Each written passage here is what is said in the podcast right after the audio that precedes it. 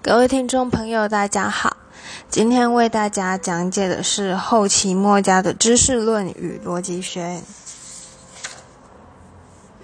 那今天我们的内容会从后期墨家是从什么时候开始兴盛，切入到从墨子到后期墨家墨家学说的转变，那再进入到后期。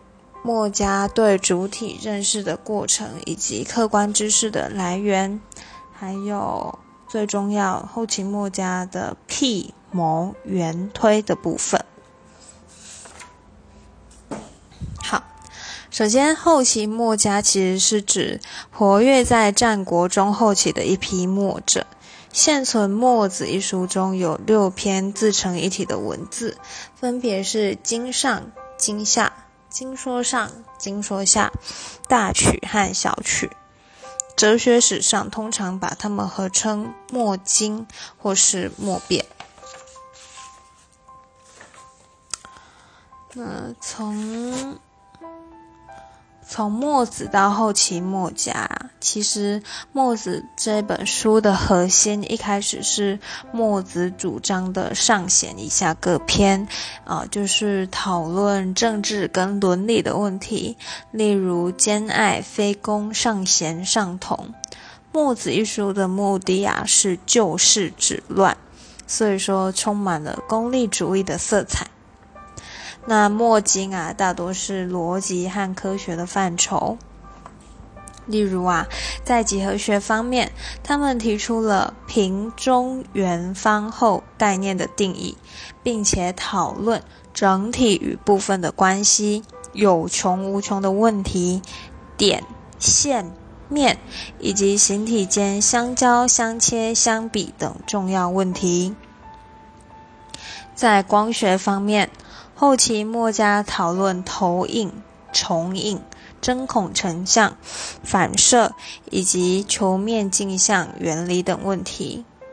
最重要的是，光的直线传播原理是后期墨家最杰出的发现。他们做了世界上最早的针针孔成像实验。大家应该还记得，嗯嗯，小学或者是。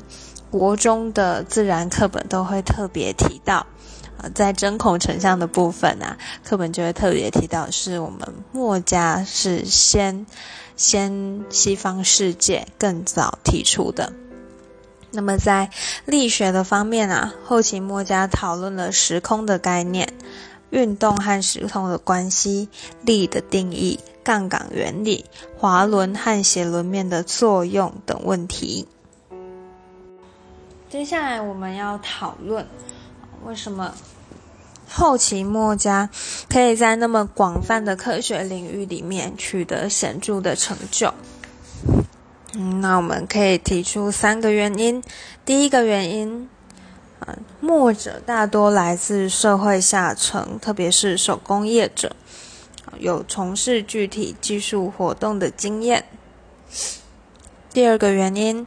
墨家是一个半军事化的学术团体，有的时候他们需要替弱小的国家执行守城防御的任务，守城和防御就必须掌握一些筑城和制造军械方面的技术，有助于科学理论的发展。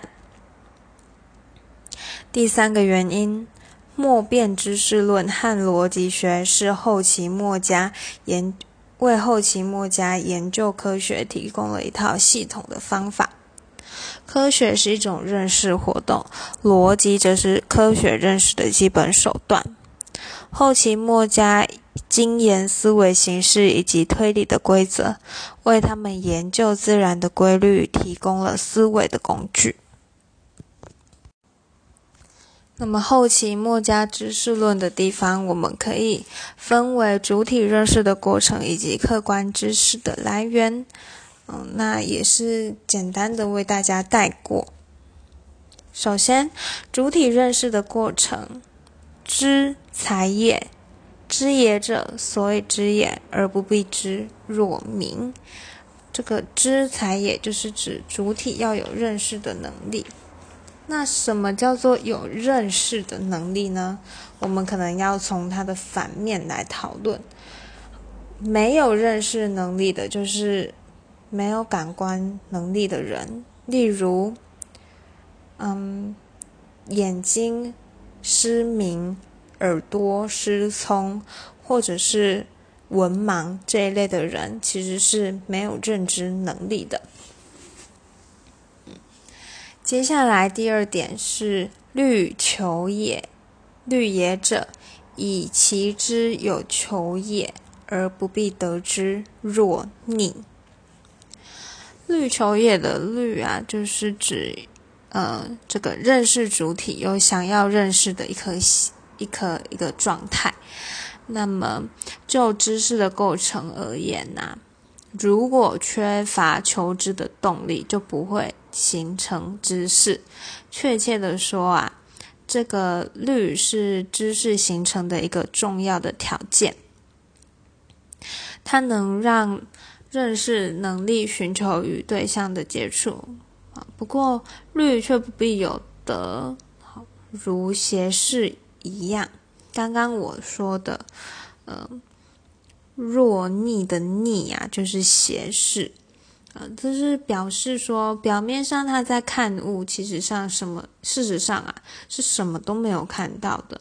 或者是说，其实我们所看到的只是一种假象。知皆也，知也者，以其知过物而能冒之，若见。知就是接近和接触的意思。在这个阶段呢，知是一种知觉，属于认识过程中的感性阶段。认识能力在律的作用下，已经和物有所接触了，而且直接的反应或是描摹出物了。啊，譬如见，就是能见的眼睛和所见的对象接触后所产生的知识。这种知和虑的区别在于，虑它很容易产生假象，若逆嘛。但是通过知过物而能冒知，它可以确实的把握外在这个事物的外表跟形象。不过啊，我们在这里提到感性认识其实还是很初步的，它只能把握事物的表面，无法深入事物的本质。因此啊，后吉墨家认为，想要从外表进入到本质，就必须接住最后一个最后一个步骤。也就是知明也，这个知明业啊，是指心智活动和理智判断。知也者，以其知论物而知之也者，若明。好，心智通过思维推导能力，对感性经验进行分析、比较和综合，从而获得对物的更深入、更明确的认识。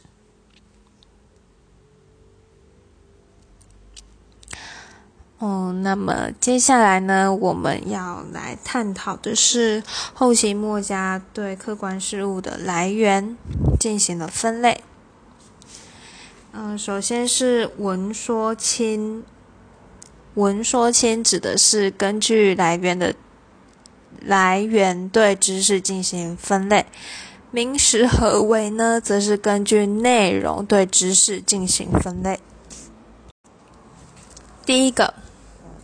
闻之，闻之指的是由传闻或传授得来的知识，它属于间接知识。第二个，说之，说之指的是由推理得到的知识，主要借助已有的经验进行比方类推，它也是属于间接知识。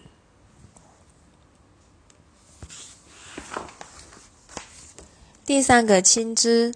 透过自己的感官经验得来的知识，这个亲知啊是直接的经验。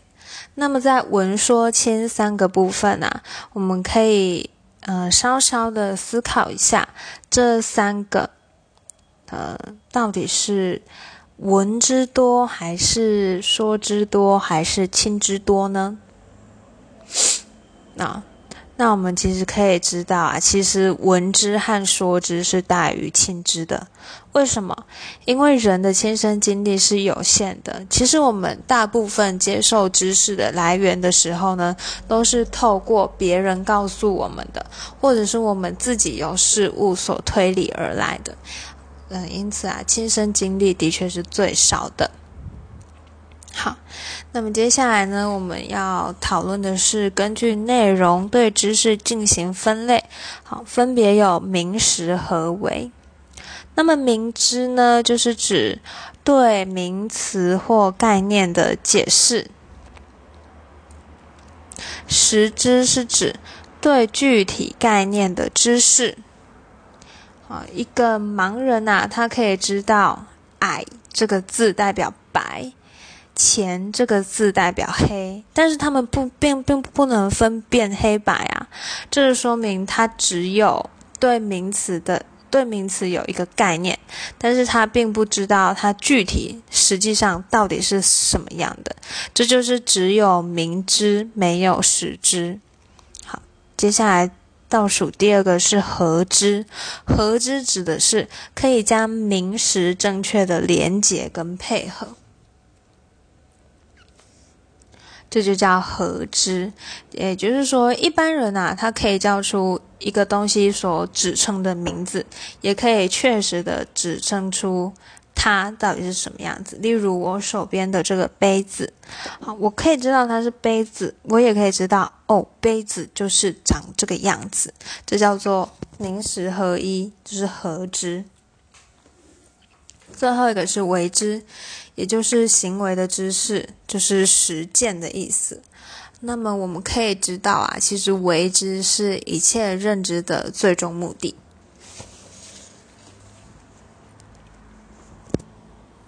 好，那么我们进入到后期墨家的逻辑学，也就是辟谋圆推的部分了。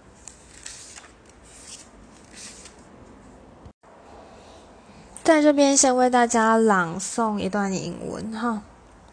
辟也者，举他物而以明之也；谋也者，避辞而据行者也；原也者，曰子然，我昔独不可以然也；推也者，以其所不取之同于其所取者，与之也。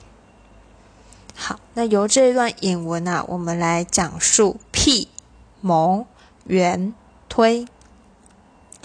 所谓的辟呀，就是比喻的意思，就是通过一个具体的事例来说明另外一件事情或者是道理，它就像是类比推理一样。第二个就是谋，谋有其等的意思，也就是说通过对比。由一个判断推导出另外一个判断，嗯，这就是属于直接推理。那这个直接推理啊，有一个很重要的特征，就是。